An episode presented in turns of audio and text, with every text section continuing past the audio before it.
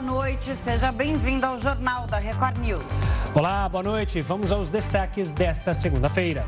OMS prevê que fase aguda da pandemia pode acabar ainda em 2022. Número de pessoas em situação de rua cresce 31% em São Paulo. OTAN envia navios e jatos de guerra para reforçar a segurança do leste europeu. E ainda, a erupção vulcânica em Tonga supera a potência de bomba atômica lançada sobre Hiroshima.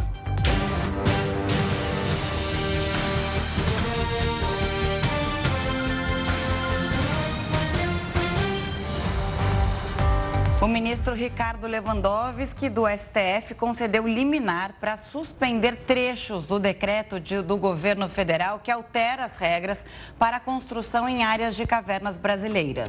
O motivo? De acordo com o ministro, são possíveis impactos ambientais. A decisão é liminar e vai ser analisada pelos outros ministros do Supremo Tribunal Federal.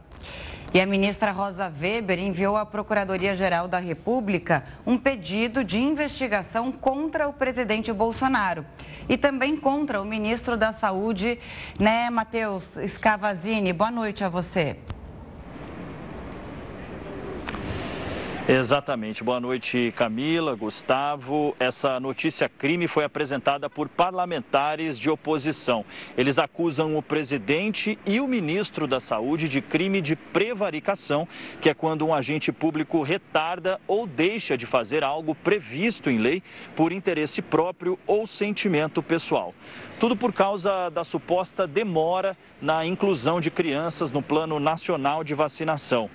A ministra Rosa Weber determinou que a Procuradoria-Geral é, resolva se abre ou não investigação. A Procuradoria, a Advocacia Geral da União, que nesse caso é quem representa é, o Palácio do Planalto e o Ministério da Saúde, diz que até o momento não foi notificada. E nessa segunda-feira, o presidente Jair Bolsonaro cancelou todos os compromissos que estavam previstos na agenda presidencial. A assessoria do Palácio do Planalto não informou o motivo. Camila, Gustavo. Obrigado, Matheus. E olha, um helicóptero do Ibama foi incendiado na madrugada de hoje em Manaus. A aeronave, usada para apoiar fiscalizações ambientais, estava estacionada no aeroclube da cidade. Ao menos dois homens entraram no local e atearam fogo no helicóptero, que foi quase todo consumido pelas chamas. Um segundo helicóptero foi incendiado, mas os bombeiros chegaram a tempo de controlar o fogo.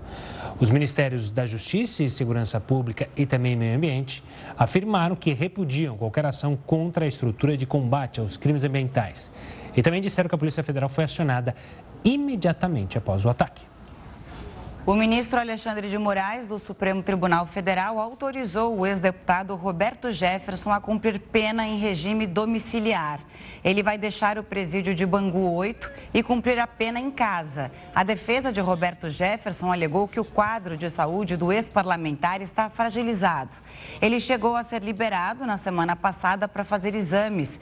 Roberto Jefferson está preso desde agosto por suspeitas de ataques a instituições democráticas. E a Espanha deve começar a tratar a Covid-19 como uma doença endêmica. O Jornal da Record News volta já com esse e outros assuntos. A fase aguda da pandemia poderá acabar ainda este ano, segundo a OMS.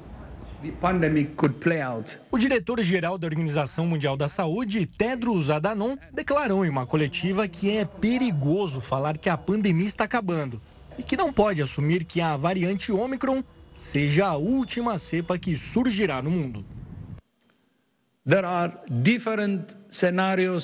Existem diferentes cenários de como a pandemia pode se desenvolver e como a fase aguda pode terminar. Mas é perigoso supor que a Omicron será a última variante ou que estamos no final do jogo. Entretanto, o diretor afirmou que possivelmente a pandemia saia da fase aguda este ano, se os testes e as vacinas forem utilizados de forma correta e constante. E ainda enfatizou que isso precisa ser uma prioridade de todo mundo. Aprender a viver com a Covid-19 não pode significar que damos carona a esse vírus. Não pode significar que aceitamos quase 50 mil mortes por semana por uma doença evitável e tratável. E para analisar essa declaração do OMS, o Jornal da Record News conversa agora com José Eduardo Levi, virologista da DASA. Boa noite, doutor. Obrigado pela participação aqui conosco. A Espanha já fala justamente em tratar a, o coronavírus como uma gripe. É cedo para falar sobre isso? Depende de região para região? Boa noite, Camila. Boa noite, Gustavo. Boa noite, espectadores. É, é cedo. Eu acho que Primeiro que não, a gente não pode falar por região. É, a pandemia ela é global e acho que uma das coisas que todos nós aprendemos e a Organização Mundial da Saúde enfatiza é que só vamos estar bem quando todos estiverem bem. Então não tem como. A pandemia não acaba por decreto. Eu acho que o que o governo espanhol está querendo dizer e também o governo inglês tem se pronunciado dessa forma é que precisamos encontrar um novo normal e viver, conviver com essa é, com esse vírus agora considerando ele como a gente conviveu com a gripe até, esse, até o início da pandemia. Então, sabendo que ela existe, sabendo que ela pode ser fatal, mas tentando controlar das formas que a gente tem a, nossa, a nosso favor para controlar e é, sair, portanto, desse estado de vigilância total para um estado onde as energias nossas vão ser direcionadas para alguns outros pontos de fragilidade do vírus, onde a gente pode ter melhor desempenho, mas muito longe de poder dizer que a pandemia vai acabar esse ano de 2022. A classificação, né, doutor, também poderia sair de pandemia para é, é, surtos, né, digamos assim, endêmicos da doença, dependendo dos países. E aí tem um, uma outra questão que a gente fala desde o começo, que é a história da vacinação para todos de forma igual, né? Metade do, dos países que fazem parte ali da OMS é, ainda não vacinou nem 40% da população. É, sem dúvida. Então, a, a, veja, dizer que não temos mais uma pandemia significa que a gente não vai mais ter uma, é, isso que nós estamos vendo, uma variante surgir e conquistar o mundo inteiro de forma explosiva, como já houve cinco vezes, né? Cinco vezes apareceram essas variantes explosivas. É, eu acho que ninguém pode prever isso se está baseado num, uma, uma visão otimista, digamos assim, que depois que todo mundo se infectar pela Omicron, vai estar todo mundo protegido, somado o esforço vacinal, e a gente não vai ter condição, nenhuma outra variante vai surgir que seja capaz de superar essa imunidade, então, é, coletiva. É, eu acho que essa é, uma, essa é uma opinião respeitável, porém, ela não tem evidência sólida ainda. Eu acho que a gente tem que esperar baixar a poeira da Ômicron, que aparentemente vai ser relativamente rápida é, em, em muitos lugares, para a gente refletir então, e aí nesse momento a gente poder pensar, agora está se transformando numa endemia, que é, é o processo que deve acontecer, quer dizer, a gente vai continuar convivendo com o SARS-CoV-2 por muitos anos, mas principalmente vamos ter que proteger as pessoas mais suscetíveis e vamos ter que ter, de preferência, uma vacina que seja totalmente protetora ou atualizações periódicas da vacina. Mas atualizações periódicas significa que o vírus continua a surgir e a mudar. Uma ideia mais otimista é que esse vírus não vai mais é, mudar o suficiente para é, driblar a nossa resposta imune e driblar as vacinas de segunda geração. Então, tudo isso pode acontecer, mas a gente só vai ter esse cenário mais claro agora, eu diria que a partir de março, abril, quando baixar a poeira da Omicron. Doutor, e quanto ao tratamento? Quanto é, novos tratamentos? A gente tem uma pílula da Pfizer que já começa a ser aprovada nas grandes agências. Quanto isso pode justamente ajudar nesse controle da pandemia? Ou o tratamento, como você mencionou, né? Ele não consegue excluir o vírus de circular. Ele trata, obviamente, e não deixa a pessoa ir a óbito ou chegar é, na situação grave da doença. Dá para confiar num tratamento para controlar o vírus? Não? É só com a vacina mesmo? Na verdade, eu acho que a possibilidade de controlar da forma como você está dizendo, Gustavo, é maior com tratamento do que com vacina. Eu acredito muito mais que a gente vai vir a ter um medicamento você tome por boca e você, se estiver infectado, cura e para de transmitir, quer dizer, elimina o vírus, do que a gente vai ter uma vacina 100% protetora. Mas é meio imprevisível o que, que vai acontecer. A gente tem vários exemplos na ciência, por exemplo, o vírus da hepatite C, que tem é, quase 35 anos que a gente conhece, o vírus da hepatite C. Nunca se conseguiu desenvolver uma vacina, embora enormes esforços e investimentos. E alguns anos atrás se desenvolveu um tratamento, hoje por via oral, que em dois meses de tratamento você cura a doença e a pessoa é, se cura da infecção pelo vírus da hepatite C. Então, esse conhecimento de antivirais, que começou de forma mais intensa com HIV depois é, expandiu para hepatite C, é, de drogas desenhadas, é que a gente espera que tenha sucesso contra a Covid. Agora, é, até que isso seja um tratamento que todo mundo tenha acesso de forma barata, dessa forma como eu mencionei, isso que vai requerer um esforço global, que seria muito importante que esses medicamentos, obviamente, tivessem custo muito baixo ou nenhum custo para a população. Doutor Levi, eu vou ainda insistir nessa história do momento, né, para fazer uma declaração dessa. Por exemplo, como a gente viu da OMS hoje. Não tem que esperar, então, a Omicron, como você mesmo disse, para a gente saber as, as consequências da Omicron e se uma nova variante vai surgir e também esperar a vacinação avançar no mundo inteiro para depois pensar em tirar essa emergência sanitária mundial? Sim, eu acho que a gente, essa emergência só vai poder é, sumir do mapa, retirar, depois de alguns meses em que a gente tem um número muito pequeno de casos, um número muito pequeno de mortes. Esse número muito pequeno de casos de mortes pode ser derivado da enorme expansão da Ômicron, como do avanço da vacinação, como uma soma das duas coisas. Mas nesse momento é prematuro. A gente está ainda. A, Espanha, a própria Espanha, que a ministra veio a público fazer essa declaração, está tendo um número de casos que eles nunca tiveram em toda a história da pandemia na Espanha. Estados Unidos, com cerca de 800 mil casos por dia. Então, a gente está vendo uma tendência de descida, mas temos que esperar isso descer em, em todo o globo, na maior parte do globo, para isso estabilizar em níveis muito baixos e aí então a gente vai poder enxergar o SARS-CoV-2, a Covid-19, como um processo de endemização se transformando numa, numa endemia. Uma coisa que é importante, que as pessoas não estão levando muito em consideração, é que essa visão de que, é, por exemplo, a Omicron pode fazer surgir uma nova variante, não foi assim que isso aconteceu até agora. Uh, a Omicron não veio da Delta, a Delta não veio nem da Alfa, nem da Gama, nem da Beta, e essas, é, por sua vez, também é, não vieram da primeira variante de preocupação, da Alfa. Então, é, o, o, pool de, de, vírus que dá origem a essas variantes, como exemplo da Omicron, elas são mais parecidas com a, os vírus originais do que com essas variantes de preocupação. Isso é bom porque a vacina que foi desenvolvida contra o vírus original continua tendo efeito, que é o que a gente viu com todas essas variantes de preocupação, as vacinas continuaram tendo um efeito, é, se não tão bom para a transmissão, mas sem dúvida para a hospitalização e para o óbito também. Mas isso significa que o maior risco de surgimento de novas variantes são em populações não expostas em grande escala a essas variantes de preocupação. Então, esses grandes bolsões ainda, onde ainda circulou, vai circular um vírus mais próximo do vírus original do que esses vírus é, de preocupação que a gente está vendo circular. Sobre essa questão de circular, durante a fala da OMS, até de autoridades europeias, se fala na sazonalidade do vírus. Eu que sou leigo e as, e as pessoas acho que de casa a mesma coisa, quando pensam em sazonalidade, lembram da gripe.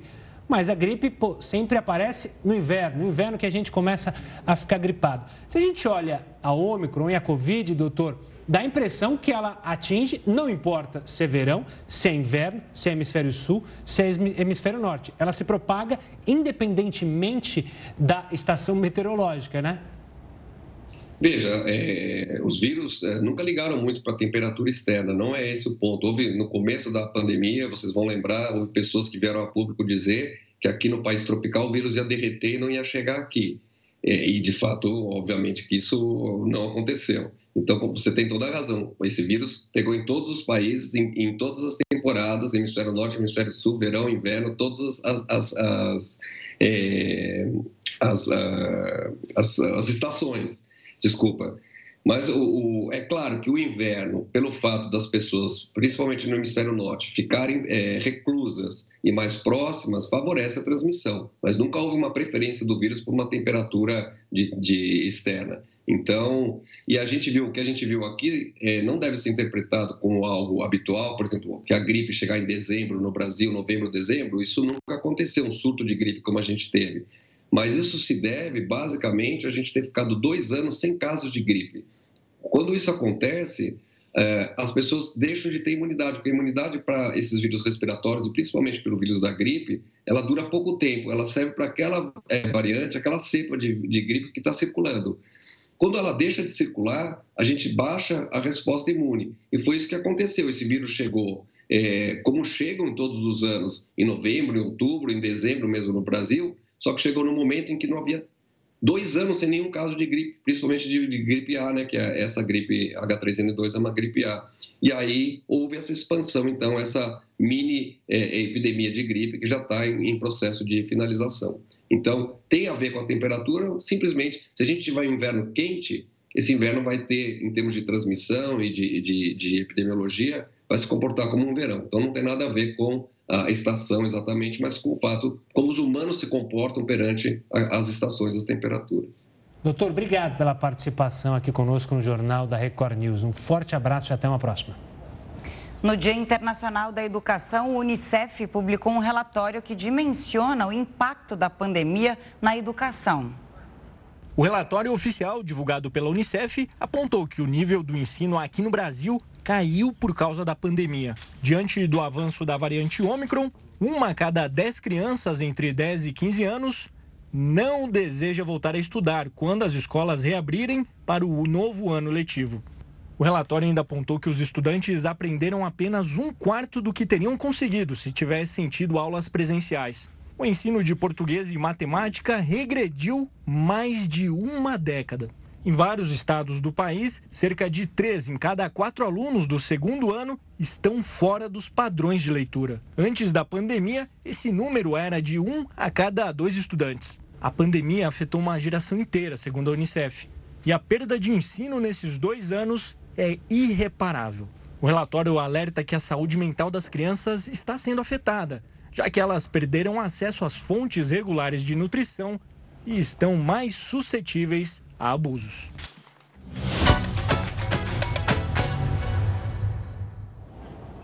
Depois do Palmeiras, chegou a hora do Corinthians estrear no Paulistão. A repórter Lili Nascimento traz mais detalhes do timão. Olá, Camila. Olá, Gustavo. A Arena está pronta para receber Corinthians e Ferroviária pelo Paulistão. O técnico Silvinho montou uma equipe forte para a disputa e conta principalmente com a reestreia do Paulinho com a camisa do Corinthians. Ele que deve reforçar o meio-campo. Já a Ferroviária deve contar com o atacante Bruno Mezenga. Ele foi artilheiro no último Paulistão e quer repetir o feito. O jogo acontece às nove da noite. E apesar do estádio ter reduzido a capacidade de torcedores para 70%, os ingressos devem esgotar. Lili Nascimento, para a Record News. Obrigada, Lili. Em meio à possível invasão da Ucrânia, a OTAN reforçou a segurança do leste europeu. O Jornal da Record News volta já já com essa e outras informações. Os casos de Covid-19 continuam em alta no estado do Rio de Janeiro. E quem tem as informações para a gente, todos os detalhes, é o repórter Pedro Paulo Filho. Pedro, boa noite para você. Boa noite, Camila, Gustavo, a todos que acompanham o Jornal da Record News. Olha, são números que dia após dia começam a impressionar, justamente porque a gente achava que a pandemia de Covid-19 estava praticamente controlada, mas não é bem assim e esse janeiro está mostrando que ainda é necessário ter cuidado. Para vocês terem uma ideia do que está acontecendo aqui no estado do Rio, em menos de um mês já foram registrados mais de 250 mil pessoas contaminadas pela Covid-19. É um aumento em todo o estado do Rio Rio de mais de 5 mil por cento nos registros na comparação com os últimos dias do ano passado. Na capital fluminense não é diferente. 46% dos testes realizados dão positivo para a Covid-19.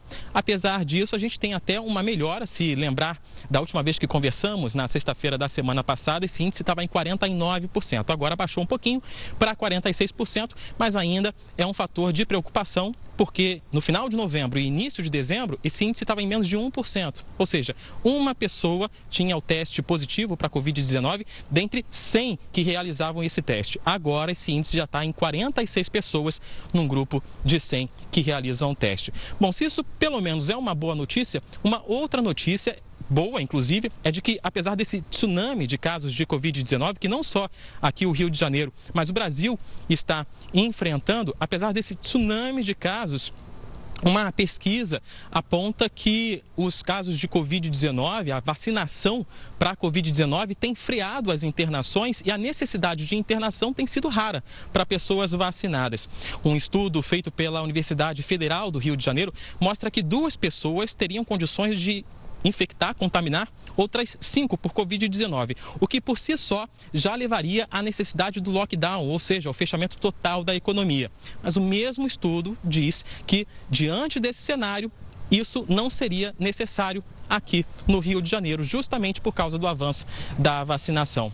Só a capital fluminense já alcançou nesta segunda-feira a marca de 82% dos cariocas completamente imunizados. E aí inclui desde crianças até os idosos. Se a gente levar em consideração a vacina de reforço, a dose de reforço, a gente também já está chegando aí a marca de um carioca com a dose de reforço, um em cada três cariocas recebendo a terceira dose. Portanto, agora com a vacinação infantil, também a dose de reforço avançando, a necessidade de internação, de acordo com especialistas, tende a baixar ainda mais.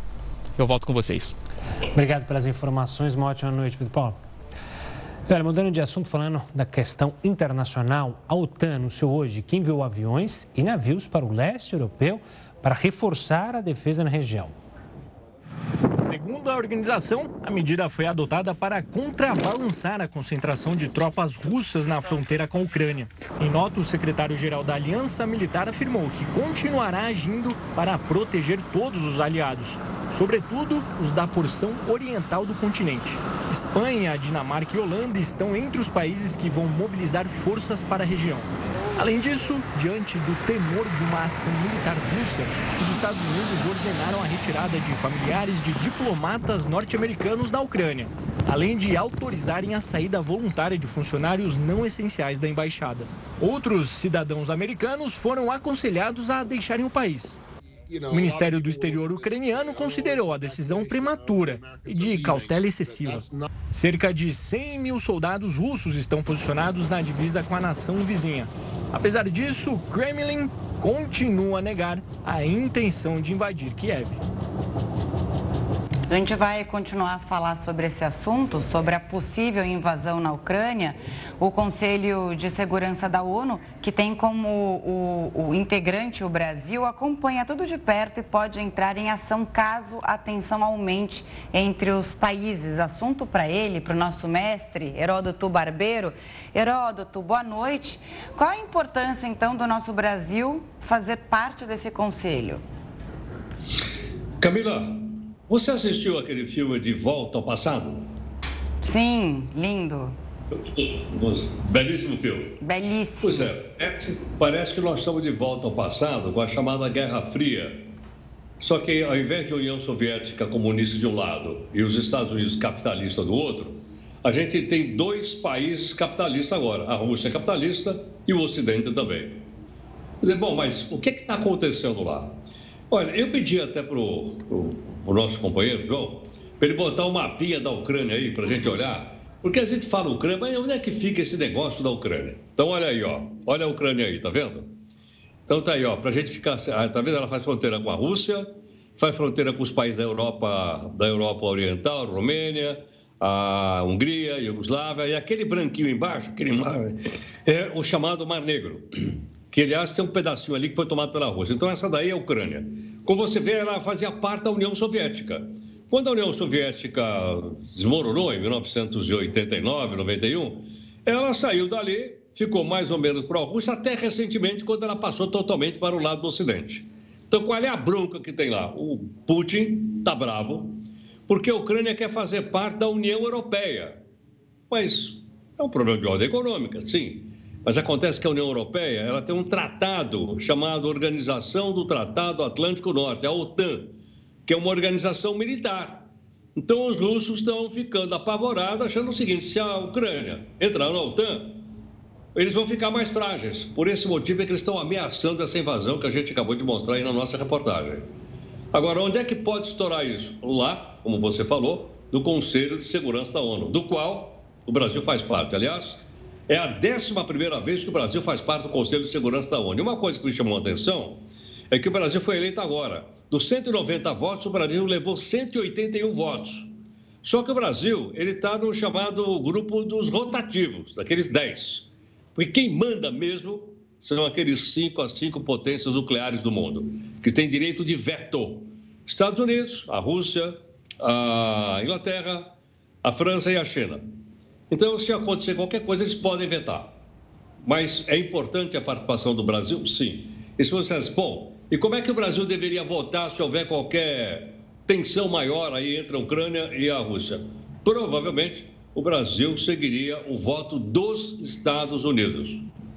Provavelmente, tudo indica, o Brasil votaria ao lado dos Estados Unidos. Mas, como eu já disse, essas votações não têm muita importância, porque qualquer um outro dos outros quatro potências pode vetar. Agora, seria bom que a coisa fosse resolvida de uma maneira pacífica e tranquila, e não com essa ameaça séria, seríssima, de guerra entre a Ucrânia de um lado e a Rússia do outro. E é bom lembrar que o presidente Jair Bolsonaro vai até a Rússia, tem visita marcada para conversar com Putin. E como você falou, né? É bom que seja pacífico, é bom que o Brasil defenda, é, não compre lado de ninguém, né? Porque dos lados russo tem um parceiro importante, do lado americano tem um parceiro importante, então é bom não ficar mal com ninguém nessa história, né, Herota? É, mas vai ser difícil. Vai ser difícil. Na votação do Conselho vai ser difícil. Porque se houver uma votação, certamente o Brasil votará do lado dos Estados Unidos. Não se esqueça que os Estados Unidos são o segundo maior parceiro comercial do Brasil. E a Rússia deve ser o quinto, o sexto, por aí. Não que eu acho que a gente só tem interesse econômico, não é isso. Mas ajuda. oh. Você ajuda, Heraldo. A gente volta a se falar em instantes aqui no Jornal da Record News. Até lá. Até lá. Em São Paulo, a população em situação de rua cresceu 38% em dois anos. O Jornal da Record News volta apenas um minutinho com todos os detalhes. A população em situação de rua cresceu 31% em dois anos na cidade de São Paulo. Mais de 31 mil pessoas estão sem moradia, segundo a Prefeitura. Os números fazem parte do censo que foi antecipado de 2023 para este ano.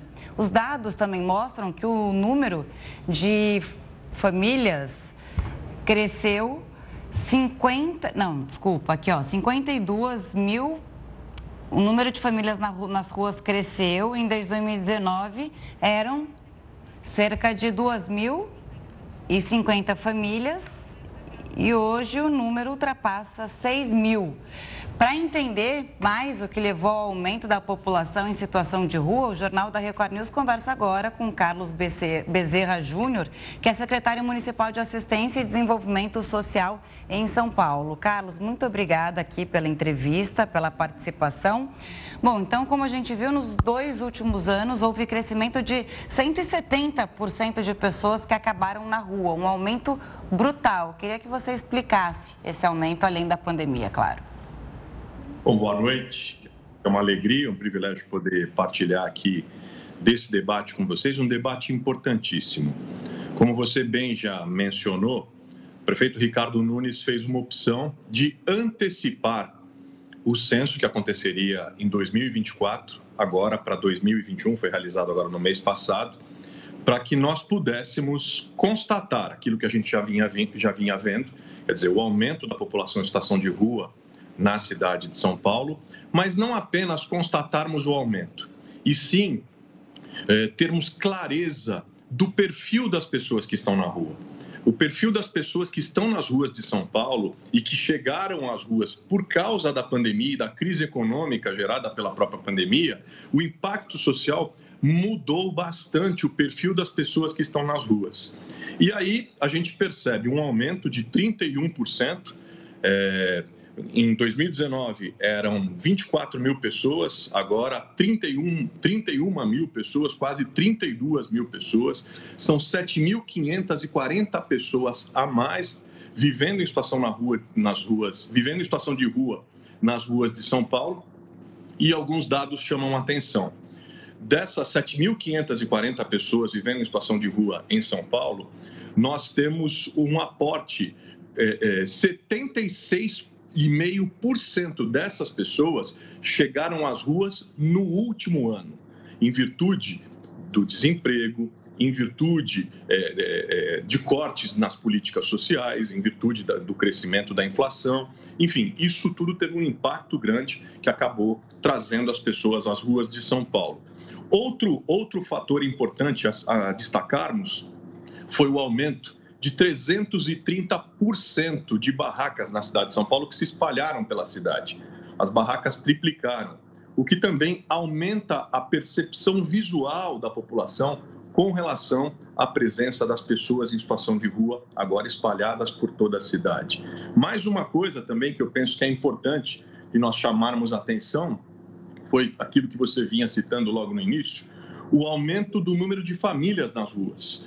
Nós temos, nós tínhamos em 2019 aproximadamente 2.500 pessoas que respondiam à questão do censo. Se você tem, você tem algum, é, alguma pessoa com quem você tem vínculo familiar que também está em situação de rua, nós tínhamos aproximadamente 2.500 pessoas é, dizendo que sim. E agora, aproximadamente 5.200 pessoas dizendo que sim, ou seja, há um crescimento de 111% na presença de famílias nas ruas, e isso tudo demanda, claro, é, da prefeitura, da nossa gestão, isso demanda uma ação é, inédita, uma ação criativa e uma ação transformadora. E é por isso que a Prefeitura, nesse momento, traz o, o programa Reencontro como resposta a essa grande demanda é, que a cidade apresenta nesse momento, que é, uma, que é um programa que oferece moradia, entre tantas coisas. Queria fazer só um destaque aqui para fechar o meu raciocínio,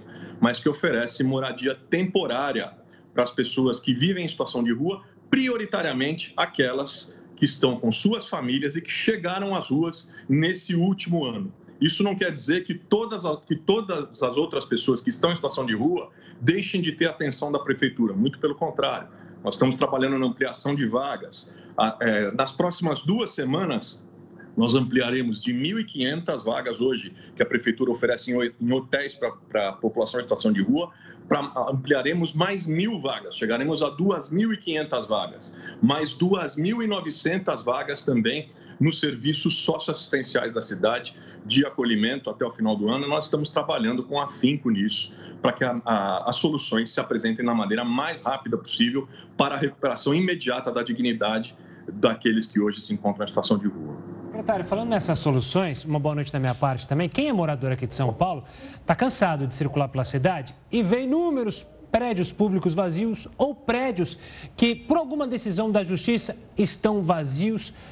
Não existe uma maneira, uma força-tarefa para justamente retirar essas pessoas e, ao invés de uma moradia temporária, como essa ação, ajudar para que essas pessoas tenham dignidade, porque muito no censo que a prefeitura mostrou, Diversas famílias trabalham, elas não têm problema com drogas, trabalham de bico, mas a dignidade de chegar em um local e não ter justamente o endereço, às vezes afeta justamente conquistar um emprego, né, secretário? Perfeito. Você está tocando, você tá tocando num ponto importantíssimo, importantíssimo. É, a, a população, pra, inclusive para quebrar mitos e preconceitos. O, o censo mostrou que 60%, mais da metade das pessoas que se encontram em situação de rua hoje, têm empregos, trabalham, têm, têm alguma forma de renda, têm trabalhos precários em sua maioria, mas têm alguma forma de renda. O que afasta aquela fala preconceituosa de muita gente que às vezes aponta a população em situação de rua com, com, com, com adjetivos pejorativos do tipo, ah, são vagabundos, são desocupados. Não, isso não é verdade. Outro mito que o censo, que o censo afasta é o de que as pessoas que estão nas ruas, em sua maioria, querem ficar nas ruas. O, o censo apontou que mais de 90% das pessoas, ao serem perguntadas se gostariam de sair das ruas ou de permanecer na rua, nas ruas, 90% aponta que quer sair das ruas. E aí sim, a saída, a principal, a, a, principal demanda das pessoas que vivem em situação de rua hoje na cidade de São Paulo é aquilo que você estava dizendo: é emprego e moradia. E o que a prefeitura está fazendo nesse momento? Nós estamos trazendo um programa inédito, que não conta, é, é, não conta apenas com a questão da moradia temporária. Ela é apenas um, um aspecto do, do programa. Por que, que eu estou dizendo isso? Porque nós estamos invertendo completamente a lógica, a lógica das políticas públicas para as pessoas em situação de rua aqui na cidade. Nós estamos invertendo completamente essa lógica. E como é que nós estamos fazendo isso? As políticas tradicionais fazem de que forma? O reconhecimento da população, a abordagem, o encaminhamento para os centros tradicionais de acolhida, aqueles grandes centros que concentram, é, é, às vezes, 500, 600, 700 pessoas, que, inclusive, é, passam agora a serem desestimulados. Nós vamos gradativamente é, esvaziando esses centros e, fazendo centros menores, mais humanizados, remanejando as vagas. Mas, enfim, aí passa do centro para os programas de, de saúde, para os programas de encaminhamento ao trabalho, emprego e, quando possível, alguma, alguma saída com política habitacional, com uma casa, com uma moradia. O que nós estamos fazendo é invertendo esse ciclo, invertendo essa lógica, oferecendo a moradia primeiro, baseados num conceito internacionalmente reconhecido hoje, um conceito bastante avançado, que é o Housing First, onde se oferece a moradia primeiro. E ao oferecermos a moradia, e no caso a moradia temporária, nós acompanhamos essa família ao longo de 12 meses, oferecemos é, formas de, de, de subvenção para essas famílias, para que elas possam ter sua subsistência e a partir daí elas vão sendo avaliadas e monitoradas até que recuperam sua autonomia e são encaminhadas para um programa de moradia permanente. E o que é que eu quero dizer com isso?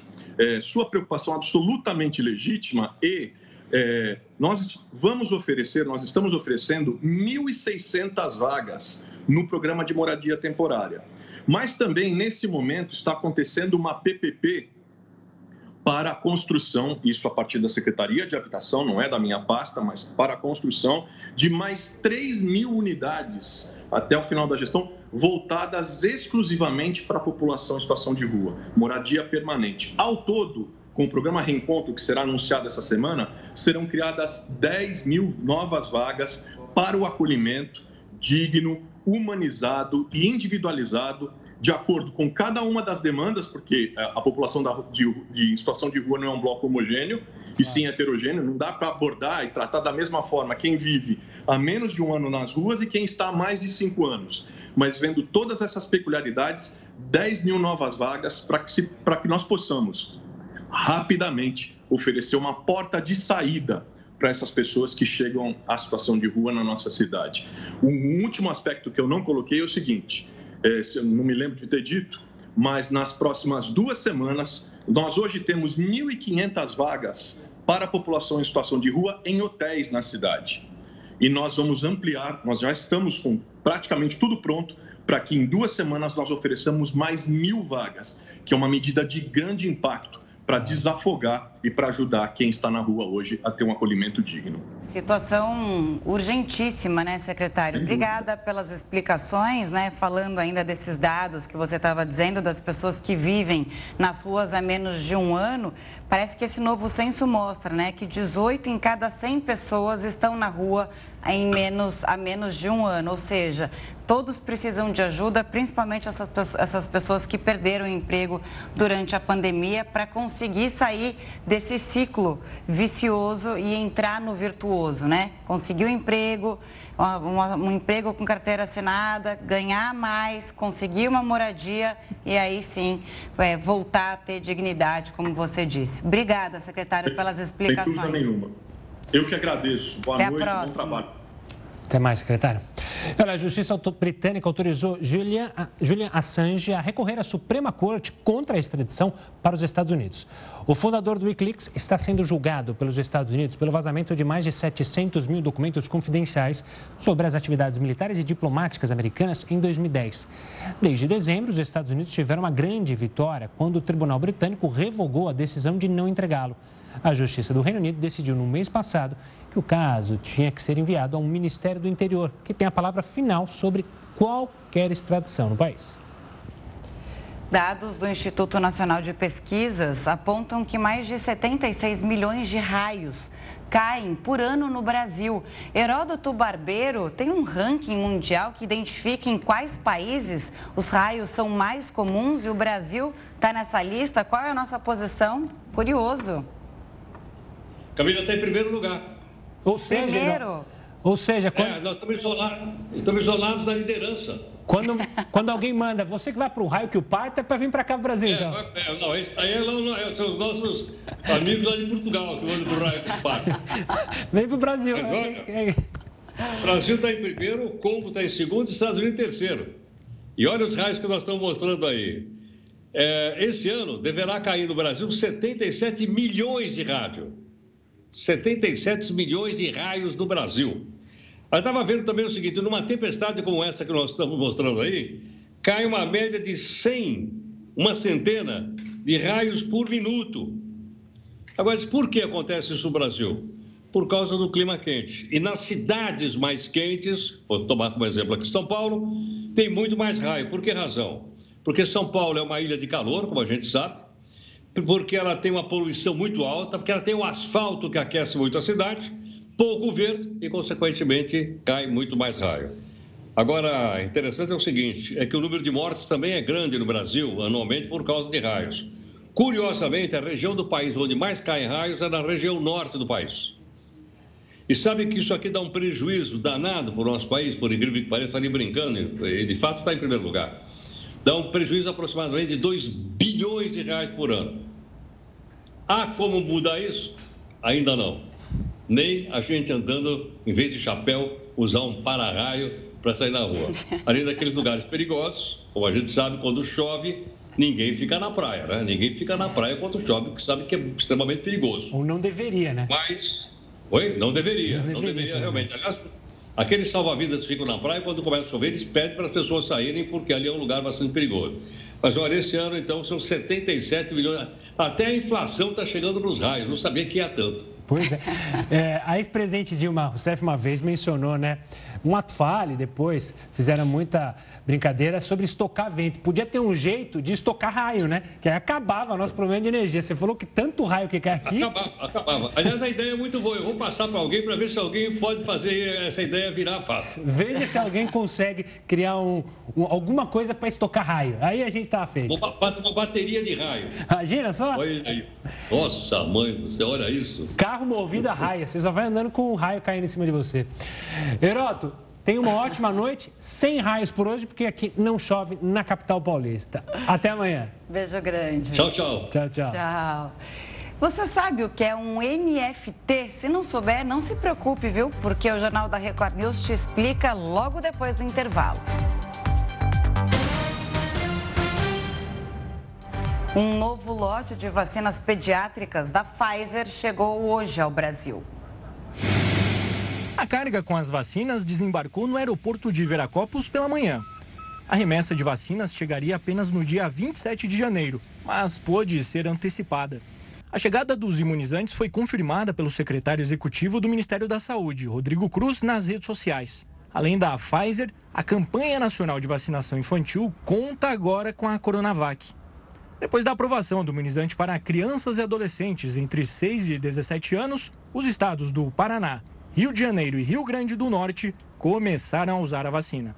Ainda sobre o público infantil, São Paulo informou que mais de 300 mil crianças receberam a primeira dose da vacina contra a Covid-19 no estado. A meta do governo paulista é imunizar 4 milhões e 300 mil crianças até a segunda semana de fevereiro. E a erupção vulcânica em Tonga foi 100 vezes mais potente do que a bomba atômica lançada sobre Hiroshima. Uma coluna de fumaça alcançou mais de 40 quilômetros de altura. A erupção atingiu até o Alasca, a mais de 9 mil quilômetros de distância. Cientistas da NASA compararam o fenômeno com o ataque americano contra a cidade japonesa de Hiroshima em 1945.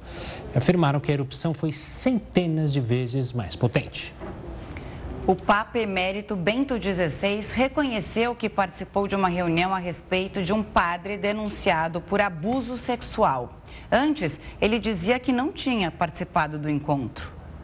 O encontro para falar sobre as acusações de pedofilia aconteceu há 42 anos. Na época, Bento XVI era arcebispo de Munique, na Alemanha ainda com o nome de batismo, Joseph Ratzinger. Hoje, o Papa Emérito divulgou uma carta para desmentir o depoimento que ele mesmo deu aos autores de um relatório, publicado na semana passada. O documento apontou omissão por parte do ex-líder da Igreja Católica em relação a quatro denúncias de pedofilia. Bento XVI pediu perdão pelo erro. E um cirurgião francês tentou vender o raio-x de uma vítima do atentado em Paris em 2015 com NFT. Aliás, você sabe o que significa essa sigla? Veja agora na reportagem. Segundo o jornal Mediapart, Emmanuel Masmigian tentou leiloar a radiografia de uma jovem operada por ele ao ficar ferida no Bataclan, em Paris.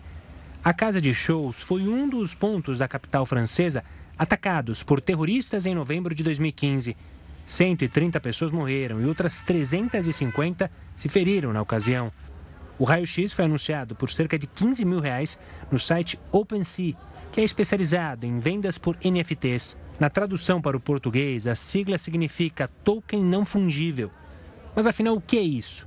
Como explica Arthur Igreja, especialista em tecnologia, os NFTs são arquivos digitais únicos que não podem ser substituídos por outros arquivos. Nós estamos falando aqui de itens que não são copiados, eles são absolutamente originais. Então, qual que é a diferença?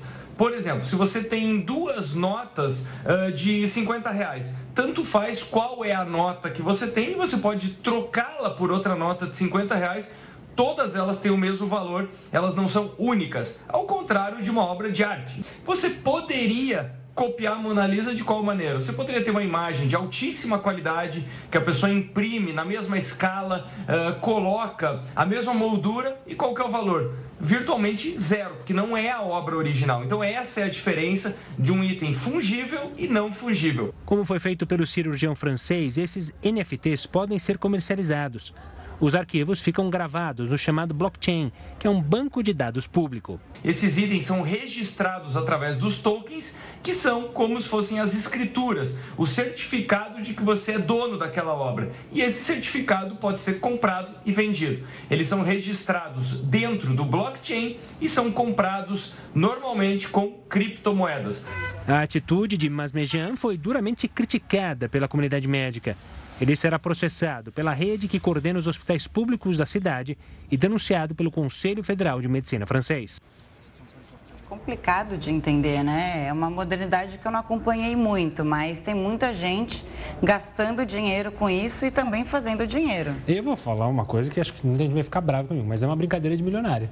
A gente tem tantos problemas para resolver mundialmente, ficar preocupado com NFTs, mas enfim, quem tem pode comprar, quem tem dinheiro que compre. o Jornal da Record News fica por aqui. Muito obrigada pela audiência. Ótima semana para você. Você continua agora com o News das 10 hoje com o Pedro Salgado. Uma ótima noite. Tchau, tchau.